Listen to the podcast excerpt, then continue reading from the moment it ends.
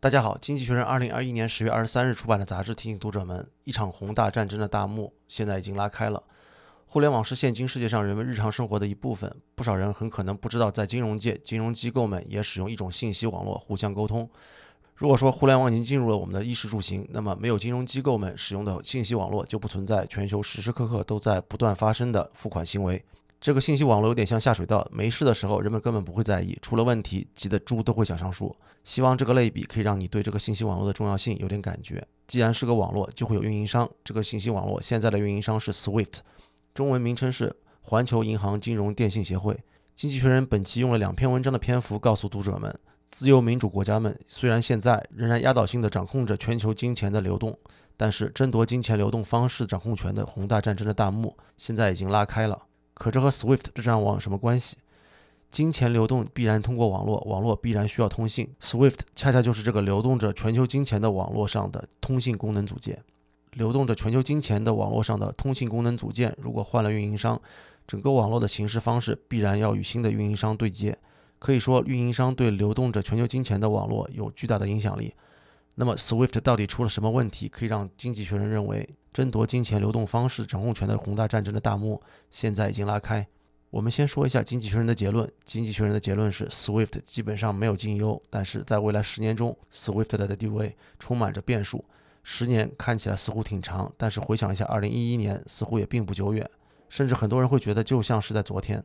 并且像下水道影响着我们每一个人一样，SWIFT 运营着的信息网络的变化也会影响到我们每一个人。经济学人认为，信息网络的战场现在是跨境支付领域，并指出谁在重塑跨境支付这场竞赛中胜出，谁就将决定并掌控未来的金融系统的形态。经济学人介绍，SWIFT 现在自身的弱点有六：一、信息记录零散；二、安全问题；三、技术上不先进，拖累了转账速度，抑制了成本下降；四、不再是金融流动管道体系中中立的部分。为美国利益服务，被美国作为工具来追求政治制裁。五、美国最大的银行们没有发言权，SWIFT 董事会中只有两家美国银行，其中只有一家是大银行。六、资本花销预算太少，不足它的竞争对手巨头们如蚂蚁集团 Visa 预算的五分之一。同时，SWIFT 的相关外部环境不利因素有四：一、用户们现在期望的是更快的支付处理速度；二、美国在本土升级换代支付系统的动作缓慢；美国在本土开发央行数字货币的进展也缓慢。美国国会对美联储在国际上承担的稳定器作用也持批评态度。三、金融革命，金融科技公司的崛起。十月十九日，Facebook 发布了它的电子钱包。虽然金融科技公司目前在跨境支付中的占比微不足道，更大的威胁来自于大玩家们。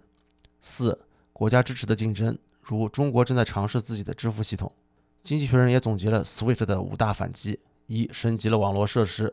二十月十四日，一百家银行参与了 SWIFT 的高速转账服务 SWIFT Go。三、夯实安全保障。四、国际化的治理，巩固中立地位。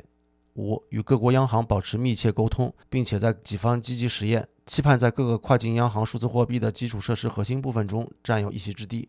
经济学人更是提出了对 SWIFT 的三点期望：一、确保系统更快、更便宜、更安全，这样公司们在评比的时候就会把它排在首位；二、追求即时支付。三，全球有六十五个境内即时支付网络，SWIFT 增加互联到更多的这类网络中去。